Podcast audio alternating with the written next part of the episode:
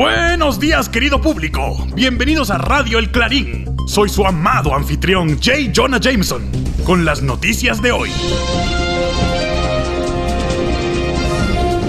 Caos se vivió en las calles de Manhattan cuando un grupo de mutantes apareció sin previo aviso y causó pánico entre las inocentes personas que caminaban por el lugar. ¿Qué hacen en nuestras calles estos monstruos? ¿Un espeluznante hombre de hielo? ¿Ese sujeto azul peludo? ¿O qué me dicen de esa mujer que controla el clima? ¿Hará que llueva sobre mi auto recién lavado? ¿Hasta cuándo toleraremos esta...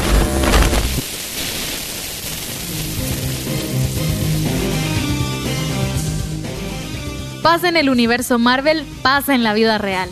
A pesar de sus fantásticos poderes, hay una razón por la que las historias de los X-Men nos suenan bastante reales. Este grupo de superhéroes está formado por personas que al haber nacido con el gen mutante X tienen poderes sobrehumanos y además muchos de ellos una apariencia física bastante diferente a las y los demás. Esto les ha llevado a ser temidos y discriminados por otras personas en muchas ocasiones. Los mutantes fueron creados por el legendario escritor Stan Lee y el dibujante Jack Kirby en septiembre del año 1963 justo en medio del movimiento por los derechos civiles en Estados Unidos que luchaban por darle acceso a mejor educación, seguridad y calidad de vida a personas que durante años sufrieron de discriminación y falta de oportunidades debido a que no se veían iguales a aquellos que estaban en el poder, algo que los X-Men conocen muy bien.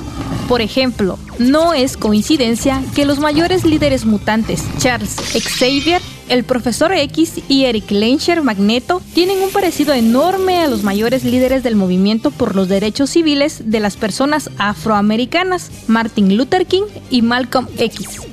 En una entrevista para la revista Rolling Stone, Stan Lee comentó que la idea principal de crear a los X-Men era demostrar que la intolerancia es una cosa terrible y que debemos aprender como seres humanos a llevarnos bien entre nosotros sin importar las diferencias que tengamos.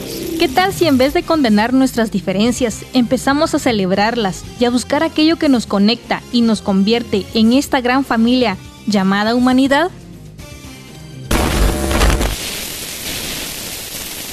Parker, Parker, tráeme las fotos del hombre araña, ya, las fotos.